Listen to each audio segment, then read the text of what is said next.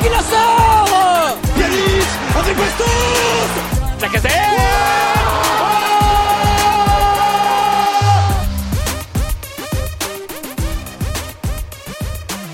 Et salut à toutes et à tous, on se retrouve pour un nouveau numéro du Gone Olympique. Aujourd'hui, on va débriefer bah, la défaite hier soir, hein, euh, 2-0 contre Lille, qui sont venus euh, jouer chez nous.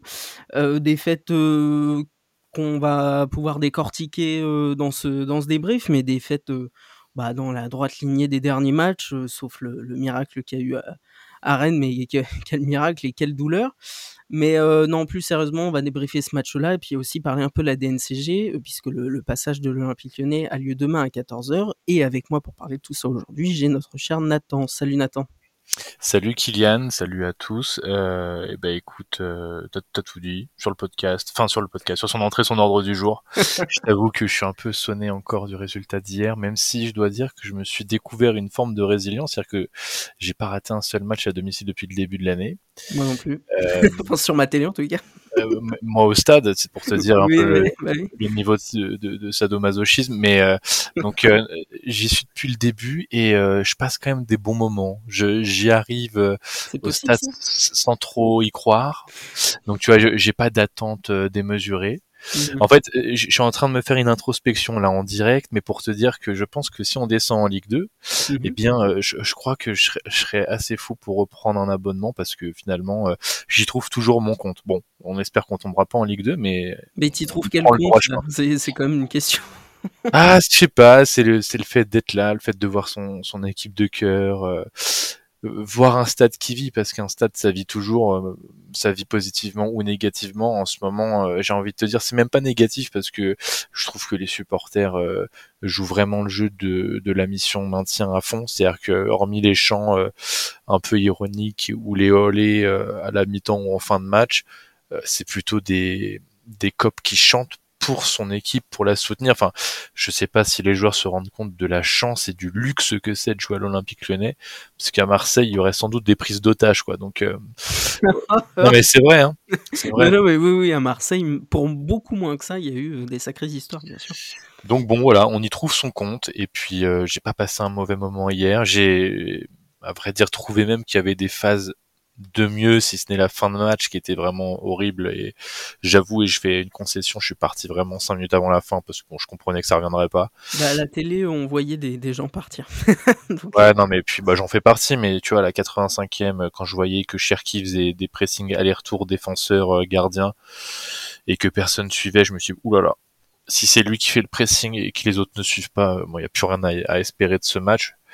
Et puis, euh, il faut le dire, hein, je pense que euh, Baldé euh, a, a réussi à, à tuer tout espoir euh, des joueurs, des supporters. Enfin, franchement, il nous en a fait des belles. hein. ah, on est moi, je suis devenu fou. Je suis devenu la tête. Parce que je suis au poteau de corner, donc si tu veux, il était Ah, vraiment, t'as tout vu au premier plan. il était devant moi, la tête, non mais vraiment.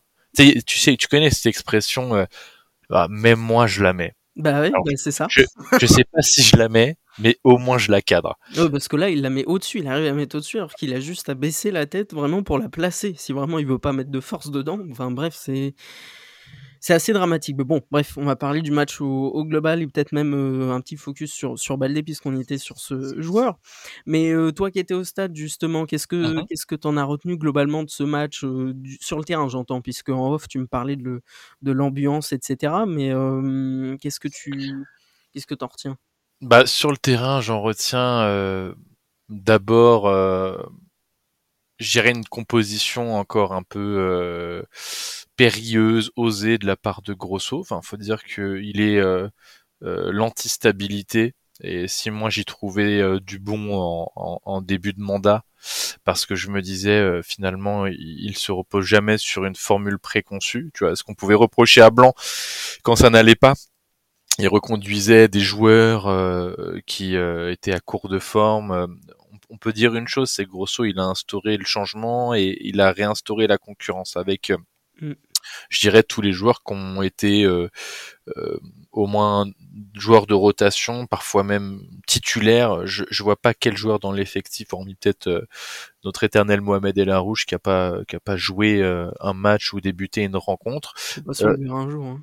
Non, mais puis a priori, en plus, il doit se réathlétiser, il est à moitié blessé. Bon, bref. Mais tu vois, ce que je me disais, c'est que là, c'est peut-être euh, l'innovation de trop. C'est-à-dire que là, j'y crois plus trop. Je pense que si je comprends l'idée de devoir un peu connaître tous ces joueurs, faire un panorama euh, de l'existant, euh, ce qui fonctionne, ce qui fonctionne pas, trouver différentes formules ou modes opératoires pour euh, pour bien jouer, pourquoi pas. Mais là, j'ai trouvé que c'était la fois de trop et le début de match de l'OL était un peu poussif, si ce n'est très compliqué, avec euh, ne serait-ce qu'à à l'entame du match, je pense une minute trente de possession où on, touche pas la balle, quoi. Et puis euh, tout le stade acclame une déviation en touche d'un Lyonnais. Mais ça, ça, notait bien un petit peu, si tu veux, la, coloration qu'allait avoir ce match. Un match où finalement on a été nettement dominé euh, dans le jeu. Pas forcément en termes d'occasion, mais dans le jeu de possession, dans la manière de, de créer des décalages. Il y a eu notamment euh, une, une, phase de jeu qui m'a rendu fou euh, quand justement en deuxième mi-temps on pressait souvent le gardien, etc. En deux passes, systématiquement, il y avait un milieu de terrain qui faisait une sorte d'appel, un milieu de terrain euh, lillois qui faisait un appel vers son camp, avec toujours un joueur qui le suivait. Et puis du coup, ça, ça, ça crée un espace béant pour euh, pour l'ailier droit ou l'arrière droit, il me semble. Et ce qui faisait qu'en deux passes, mais il, il pétait complètement notre pressing. C'était d'une facilité déconcertante, là où nous, à l'inverse, on était mais en grande difficulté pour enchaîner deux ou trois passes dangereuses j'ai trouvé qu'on était ultra, ultra, ultra latéral. Et néanmoins, on s'est euh, euh, procuré beaucoup d'occasions, notamment en deuxième mi-temps, avec euh, l'entrée de Baldé qui a eu au moins le mérite d'amener un peu de profondeur et de créer des occasions. On pourra parler de sa finition, mais si on doit saluer son entrée, elle est quand même par sa capacité à avoir généré des choses là où ou la casette, il faut le dire, hein, et c'est un crève-cœur, mais euh, il, est, plutôt fantomatique depuis quelques rencontres et il a très peu de poids et j'irais aussi très peu de résilience et d'envie euh, sur le terrain. Donc Baldé a créé un petit peu euh, d'émulation sur le terrain et puis aussi en tribune, mais un peu négativement in fine. Bah c'est ouais un, peu ça qui prime. Hein. Tu as très bien résumé la situation. Après moi je trouve que jusqu'à ce qu'on se prenne le premier but euh, de Lille qui vient sur leur toute première action, euh, en réalité. Euh, je trouve que jusqu'au premier but de Lille, c'était pas. Enfin, il y a une période où c'était pas si. c'était pas exceptionnel, hein, évidemment, mais Oui. c'était pas si indigent que ça, honnêtement c'est pas le moment, disons que leur but, c'est pas le moment où je pense on méritait d'en prendre un. Euh, les 15 premières minutes, euh, s'il n'y a pas d'occasion ultra franche, tu sens qu'il y a quand même beaucoup de Lillois qui ont la balle dans la surface de Lopez. T'as quelques tirs pas très dangereux, mais qui, démontrent bien une sorte d'ascendant à ce moment-là de la part euh, du LOSC. Et puis, alors je me souviens plus très bien et puis j'ai pas vu les ralentis étant au stade, mais euh, il me semble qu'il doit y avoir euh, sans doute euh, euh, Enrique ou O'Brien qui dévie une balle de la tête ou, ou, tu sais d'un tacle un peu allongé, ça frôle vraiment le poteau de Lopez. Enfin, C'était une action relativement chaude. qui revenait défendre, oui, je me rappelle. Et tu vois, alors si ça paraît être une une bonne intervention défensive, ça, ça, ça notait quand même une, euh, une, une, certaine fragilité, moi je trouvais à ce moment-là. Et puis effectivement, tu as raison, hein, Lyon euh, commence à pousser, Lyon se, se, procure des occasions, notamment avec cette transversale là sur un, un jeu de la casette. Mm. Euh, donc on, on, sent que ça s'infléchit un petit peu et puis tu te fais punir à ce moment-là quoi. Donc c'est un peu frustrant. Bah oui, c'est un peu le dernier moment où on méritait de se prendre le but quoi, comme tu dis. Ah ouais, complètement. et puis et puis ce qui est symptomatique de ce ce Lyon euh, très malade, hein, c'est en mort cérébrale, ah c'est que euh, ils, les adversaires sont systématiquement cliniques. Alors, je vois les débats hein, sur Twitter. Euh, Est-ce que Lopez ouvre trop son angle, ça avance trop euh, bon, pourquoi pas Je sais pas. J'avoue que je suis pas assez expert euh, des compétences de gardien. C'est sûr que Lopez est sans doute sur la pente un peu descendante et que euh, on pourrait avoir un meilleur gardien. Mais j'ai quand même l'impression qu'on se prend des sacrés bangers pour être au stade. Hein. Euh, j'ai vu celui de Lorient, euh, j'ai vu celui de Clermont, j'ai vu celui de Metz, j'ai vu celui de, de hier soir du, du LOSC. Enfin, et puis c'est des joueurs qui marquent pas beaucoup normalement. Et puis là, c'est le premier but de de la carrière en pro du, du latéral droit du LOSC. Enfin, c'est délirant les buts qu'on prend. Alors, je, je, suis globalement d'accord qu'on se prend des bangers, hein, c'est indéniable, notamment Lorient ou hier soir.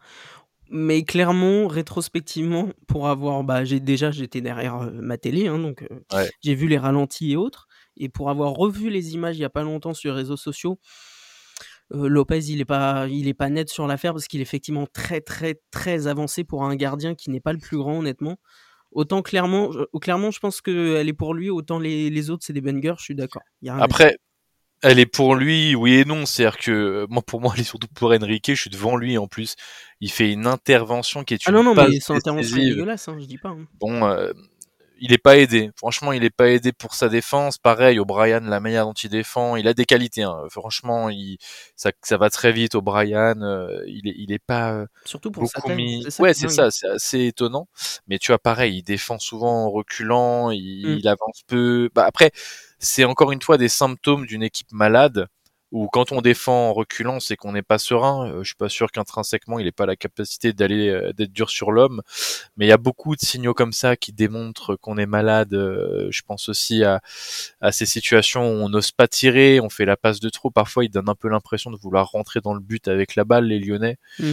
Euh, ces occasions offensives de la part de Kadewere et Baldé, parce que Kadewere aussi hein, fait, a eu une grosse occasion et, et euh, pareil, là j'étais vraiment du bon côté du terrain et, et je me dis mais il regarde ni le gardien ni le ballon, t'as l'impression que le ballon tombe à lui et que du coup il doit prendre une décision en une demi seconde, ce qui évidemment est difficile quand on n'a euh, pas le talent d'un un très très grand joueur. Et donc là pareil, tu sentais que tout était brouillon, approximatif et ça pour moi c'est intrinsèque à un manque de confiance. Ce que je note quand même pour essayer d'avoir une once de positivité sur ce podcast, c'est qu'on a eu des occasions très franches et j'ai pas à souvenir de matchs où on en a eu autant en volume sur une même rencontre. D'ailleurs, j'ai pas vu les expected goals, mais je suis quasiment certain qu'on a eu plus d'expected goals que sur tous les débuts de, enfin, toutes les autres rencontres depuis le début de saison. À retrouver, hein, mais de de mémoire, on était à 2, je crois, d'expected goals, pardon. Ah bah, donc à mon avis, tu vois, on est, on n'est pas loin de ça. On n'est pas loin d'un match quasi, euh, non pas euh, référence dans l'animation offensive, mais référence dans la manière euh, et la capacité à se procurer des, des occasions. Donc tu vois, ça quelque part, je trouve limite ça plus positif euh, qu'un un match euh, comme Rennes où en fait c'est tout est à circonstancier, c'est-à-dire que les mecs ont pris un rouge à la deuxième minute, ils jouent tout le match euh, à un de moins, on met un but de raccro. Alors oui, euh, t'as les trois points qui peuvent être un déclic psychologique, ça ne l'a pas été. Mais là, je trouve non que sur le contenu, sur le contenu du match d'hier, c'est quand même quelque chose de plus positif, sachant que si on corrèle ça aussi à qui était l'adversaire et euh, voilà, c'est Lille, c'est une belle équipe, c'est une équipe qui est pas loin du podium désormais, c'est une équipe qui va sans doute jouer et peut-être être sur le podium à la fin de l'année. Bon, euh, faut voir qui on est, c'est pas contre eux que ça va se jouer.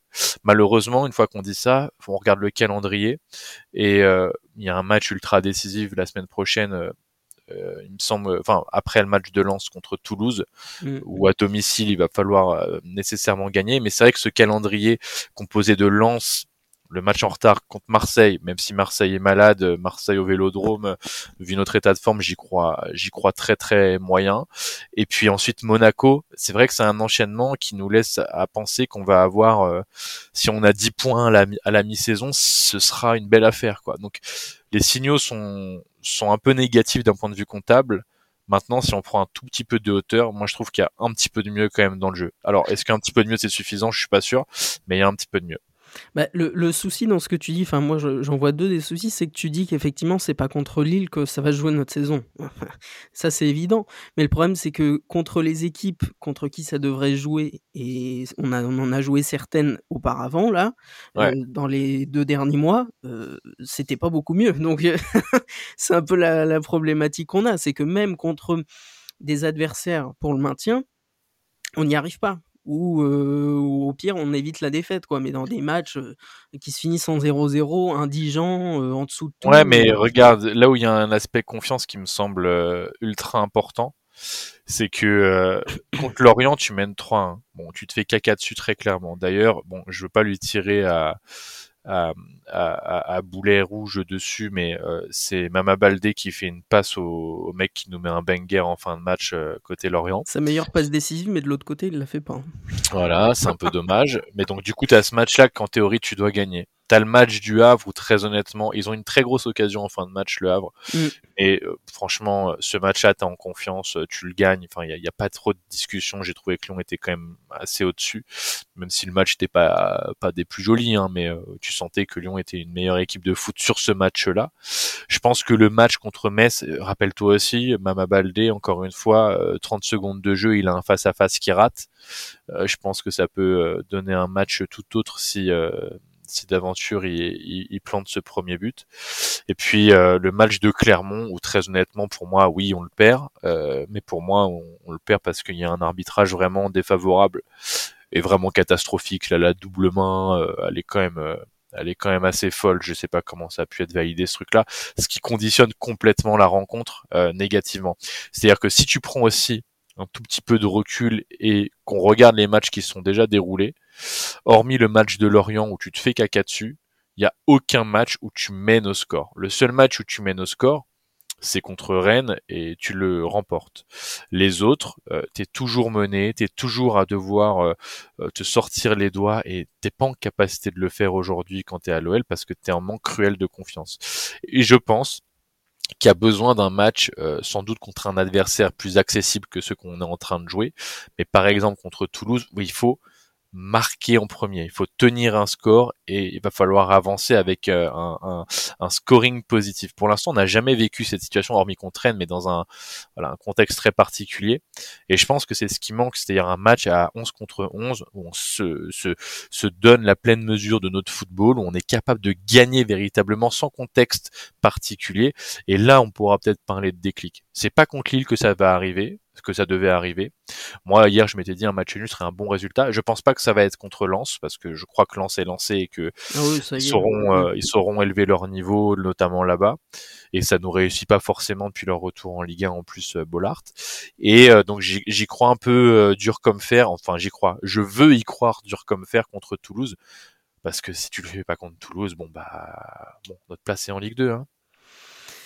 Bah, c'est un peu ça, c'est un peu ça, mais avant qu'on passe à la DNCG, euh, j'aimerais qu'on dise quelques mots quand même sur notre cher euh, Mama Baldé, euh, qui, à son arrivée, avait été annoncé, on pouvait tous s'en douter de bonne foi, hein, attention, je jette la pierre à personne, mais qui avait été annoncé comme globalement une bonne affaire, qui avait montré satisfaction là où il était passé avant. Et bah, force est de constater que dans les faits, depuis le début, c'est une catastrophe ambulante. Euh, on a l'impression qu'il joue avec des moon boots. Euh, c'est assez catastrophique. Et puis devant le but, devant le but, oh, ce qui rate, ça, on en parlait en off un peu, mais sa tête hier. Tout, toi qui étais au stade, tu m'en parlais, mais sa tête, euh, comme tu dis, même toi, tu la loupais pas, quoi.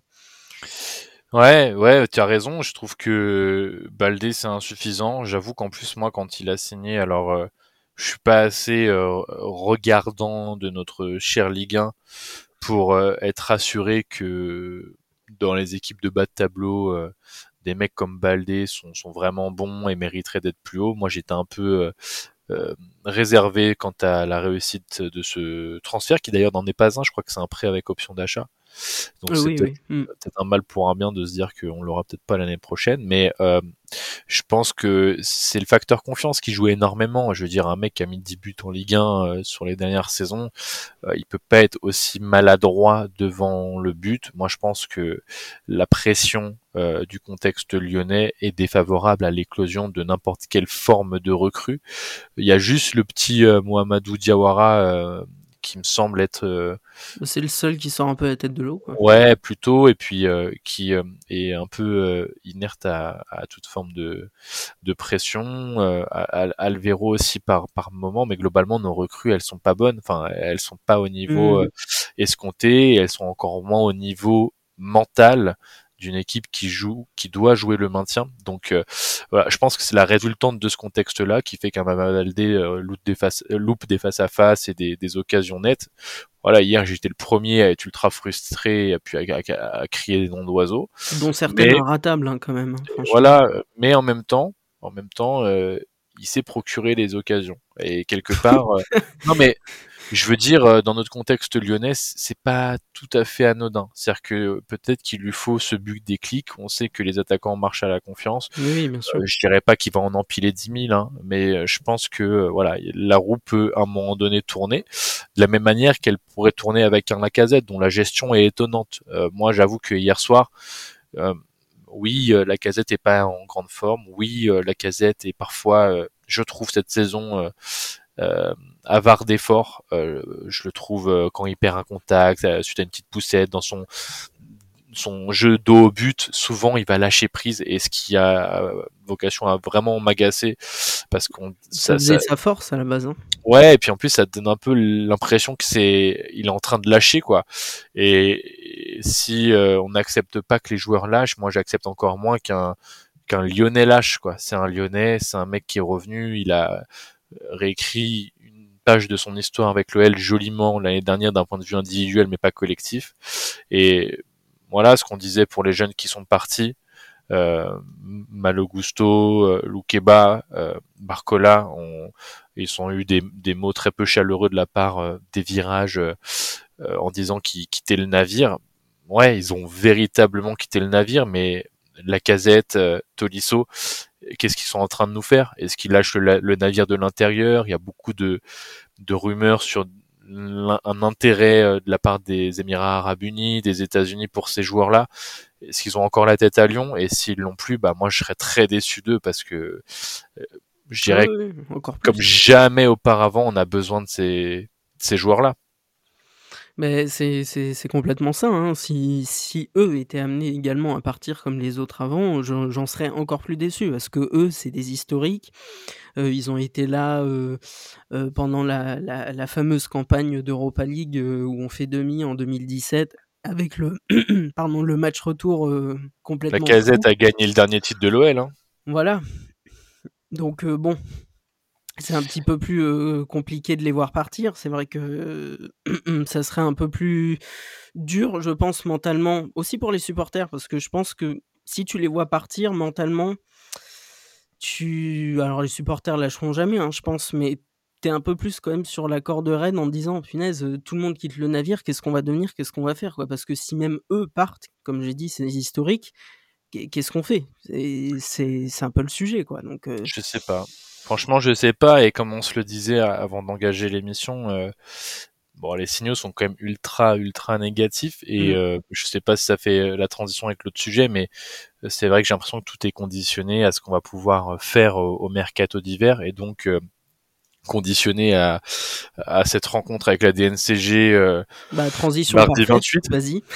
et il est clair que moi je pense que demain euh, à 14h30 ou 15h quand on aura la décision de la DNCG, d'ailleurs peut-être qu'on aura un peu euh, la tendance qui sortira dans l'équipe de demain matin, je sais pas, mais euh, il est possible qu'on sache dans quelle direction va, va véritablement pencher la saison lyonnaise. Effectivement, si on a les mains déliées, qu'on est capable de mettre voilà, j'ai envie de dire, sois généreux, hein, Johnny, parce que c'est le moment d'être généreux. Ça me fait un peu penser à ces vidéos où tu vois que euh, si tu vas bientôt euthanasier ton chien qui est porteur de maladie, tu lui fais une belle entrecôte avant qu'il meure.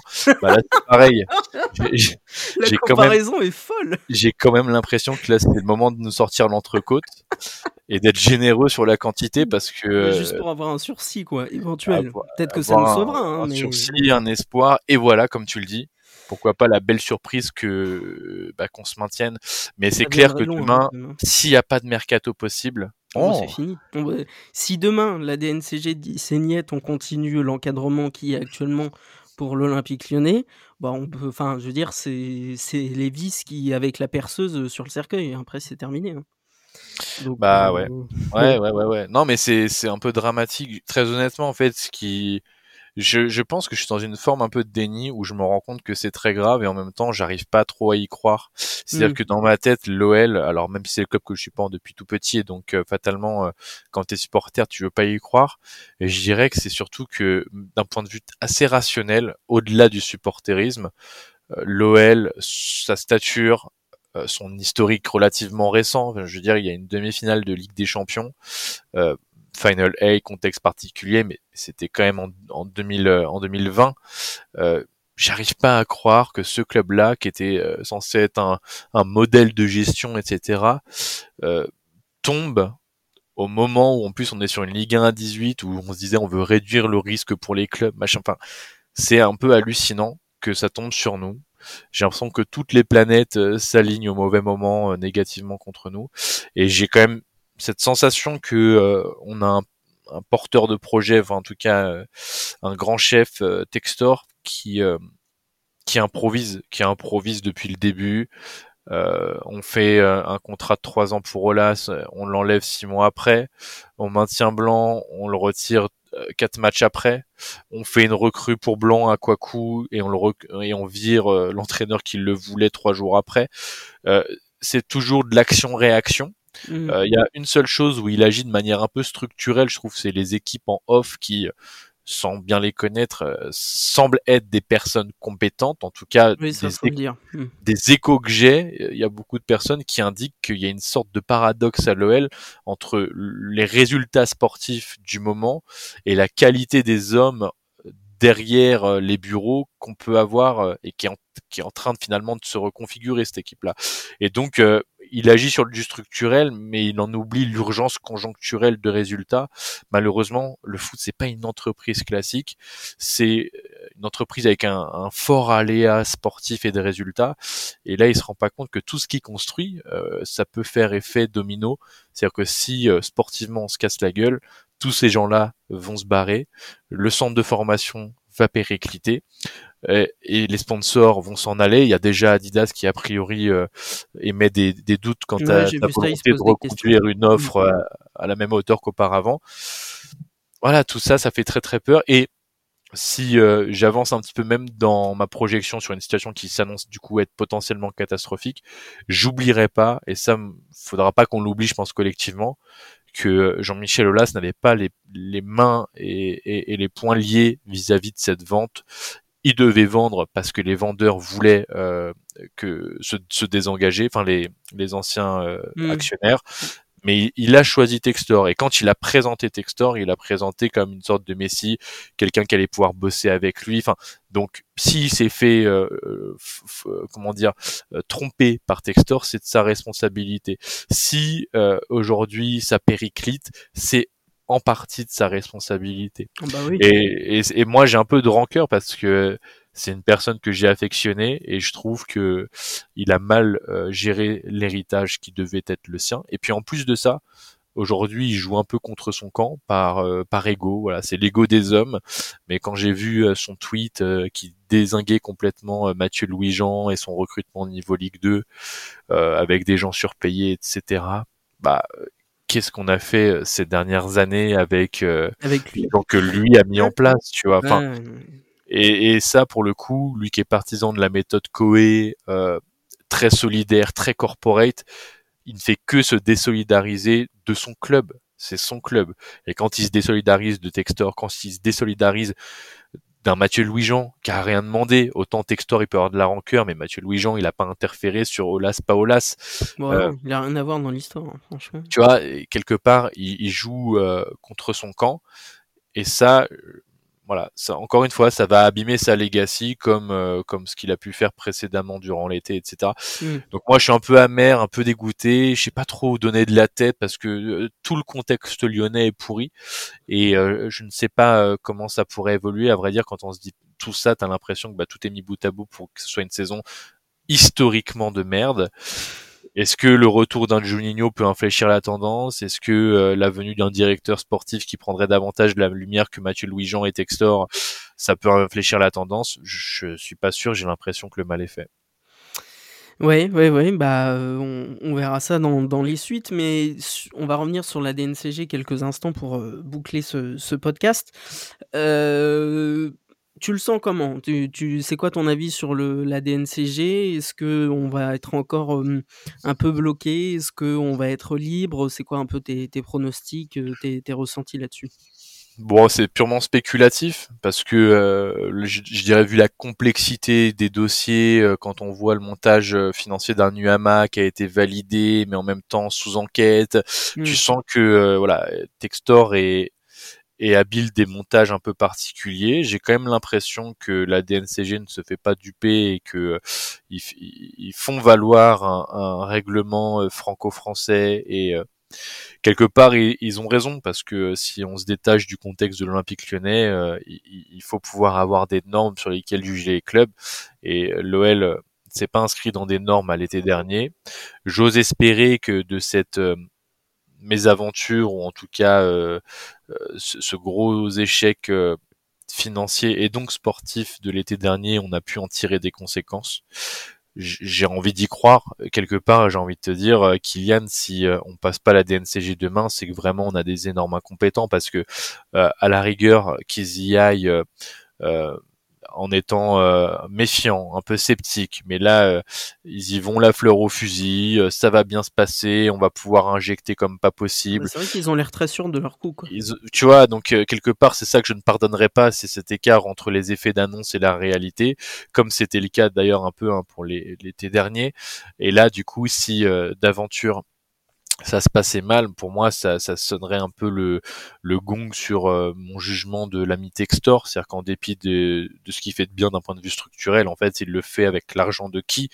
T'as vraiment l'impression qu'il n'a pas le sou, t'as l'impression qu'il ne respecte pas le cadre institutionnel dans lequel il est censé évoluer. C'est de l'improvisation, c'est là où tu dis qu'un système multi-club, bah, ça a ses défauts et malheureusement c'est pour notre gueule, mais euh, j'ai envie de te dire, moi je serais Botafogo, je serais aussi euh, Molenbeek voire Crystal Palace, mais dans une moindre mesure. Je serais très attentif au rendez-vous de demain pour la simple et bonne raison que si Lyon est retoqué, bon, et que Lyon va en Ligue 2 et fait banqueroute, euh, Nuama, qui va le payer en fait?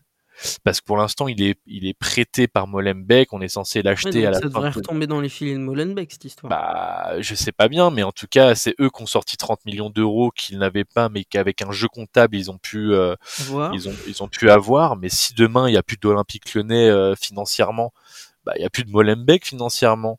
Et puis est-ce qu'un club comme Botafogo ne serait pas euh, du coup euh, touché? Impacté C'est un, un, peu euh, mm. c'est un peu la, la bulle immobilière qui s'écroule quoi. Tout le monde est perdant une fois qu'il y a un perdant. Fameuse bulle spéculative. Voilà, et bah, moi j'ai l'impression qu'on est là-dedans. Et enfin, je dis ça, c'est spéculatif, ça se trouve je me trompe, hein. mais euh, je sais pas si c'est un fantasme que j'ai, mais je, j'ai quand même l'impression que ça pue et que ça pue très très très très fort, quoi. Et donc voilà, je, La conclusion. Alors validé ou pas validé le dossier Lyon? Très honnêtement, je crois que ce sera pas validé. Ah ouais? Ouais, j'y crois pas parce que euh, le seul truc qui a du poids, c'est les ventes de. Il y en a eu beaucoup quand même. Hein. De, ouais, il y en a eu beaucoup, Barcola et, et, et Loukeba, mais euh, enfin, quand je dis pas validé, ça veut pas dire qu'on va avoir des sanctions. Je dirais simplement que par rapport à la projection d'investir beaucoup cet hiver, on sera un peu bloqué. Quoi. Pas. Je pense mm. qu'on est, on, sera à l'équilibre. Ils vont dire ok, vous êtes pas embêtés, mais euh, dépensez pas trop quoi. On pourra pas faire ce qu'on veut. On pourra pas faire ce qu'on veut. Et donc euh, voilà, moi je suis un peu inquiet. Mm je suis terriblement inquiet et très honnêtement, ça devient un peu triste. Là, ça devient un peu triste. Autant euh, avant on avait de la frustration, autant euh, moi sous Genesio j'avais un peu de lassitude j'avais envie de renouveau autant euh, euh, quand Juninho se fait lourder j'avais euh, j'avais de la colère parce que j'avais l'impression qu'on crachait sur une idole et que c'était un peu un peu immérité. Autant avec Laurent Blanc j'avais de l'ironie parce que je trouvais ça pathétique mais j'étais persuadé qu'en changeant ça allait ça allait générer quelque chose autant euh, avec Grosso démarrage, euh, j'étais un peu patient et j'ai eu de l'empathie pour lui quand il se prend un, caillou sur la tête à Marseille. Autant là maintenant ça y est, là, là je rentre dans la phase de tristesse parce que je pense que tout amoureux de l'OL et je dirais même, même amoureux du foot, c'est-à-dire que quand t'es Marseillais, euh, quand t'es parisien, t'es monégasque, est-ce que t'as vraiment envie de voir l'OL descendre? Tu vois, moi typiquement, je te fais une confession, quand Saint-Étienne euh, devait descendre, je me souviens qu'une partie des virages était content, ils disaient ça, ça nous, ils nous manqueront pas, machin. Moi, ça m'a fait chier parce que le derby, euh, même si c'est euh, avec de l'hostilité, même si c'est oui, non, mais objectivement, pour l'histoire du foot français, c'est dommage, objectivement. Moi, j'appréciais cette équipe parce qu'elle générait chez moi une sorte d'antagonisme, hmm. antagonisme qui faisait que cette rencontre elle était particulière. Tu vois, bah les Marseillais, je sais pas s'ils sont tous contents, j'imagine que certains sont contents de la situation de l'OL, oui, mais l'Olympico leur manquera parce que l'Olympico c'était ce match avec un peu d'adrénaline que tu espérais gagner tandis qu'un Classico, tu ne le peux pas. Je pense qu'un Monégasque a pas trop d'ennemis dans le football, hormis son derby niçois, était content de pouvoir batailler avec un Noël qui peut lui ressembler, on va dire, au niveau de la dimension sportive. Et puis je pense que c'est pareil pour un PSG qui, malgré tout, sous l'ère Qatari, a souvent été embêté par, euh, par l'OL plus que n'importe quelle autre équipe. Euh, donc voilà, j'ai l'impression qu'on est en train d'être sur le barreau d'honneur de l'OL. Vraiment, moi, c'est la sensation que j'ai. J'ai l'impression qu'on est en train de vivre ces derniers jours. Profitons-en. C'est pour ça que je vais encore au stade parce que au pire, je vivrais euh, une aventure folle qui est un maintien. Je pensais pas vivre ça avec l'OL très honnêtement. Et puis, euh, et puis, euh, si vraiment c'est catastrophique, bah moi je l'accompagnerai jusqu'à son dernier souffle. Mais je pense vraiment que si on descend en Ligue 2, comme je te le disais, je pense que c'est vraiment la fin du club parce que parce qu'on n'est pas préparé pour aller en Ligue 2 tout simplement. Bah écoute, euh, réponse euh, à suivre avec la DNCG donc demain à 14h, c'est ça ou 14h30, je sais plus, tu me l'as dit tout à l'heure. Ouais, 14h. Bon, en tout cas à 15h, 15h30, on sera fixé. Voilà, donc on sera assez rapidement fixé. Euh, surveillez bien votre vos Twitter les, les amis puisque bah évidemment on vous on vous relaiera l'info. Donc réponse demain sur la couleur de la deuxième partie de saison, puisque si la DNCG ne, ne passe pas, enfin si du moins on ne passe pas la DNCG et qu'on continue dans la situation actuelle avec le même encadrement, bah, euh, comme je disais un peu tout à l'heure, hein, on peut déjà visser sur le cercueil avec la perceuse et c'est réglé. Et si on a les mains libres, bah écoute, peut-être on fera un all-in, comme on dit, euh, sur le mercato hivernal pour espérer un miracle et euh, se maintenir en Ligue 1. Bref, réponse en partie euh, demain et on vous tiendra au courant de la suite. Merci Nathan d'avoir été là. Eh ben avec plaisir, ça m'a fait du bien. C'est une sorte de petite psychanalyse sportive. C'était bah voilà, avec grand plaisir. Et puis bah les auditeurs, on se laisse ici, puis on se retrouve la semaine prochaine pour le débrief. Salut c'est moi qui dis merci à vous tous parce que c'était magnifique.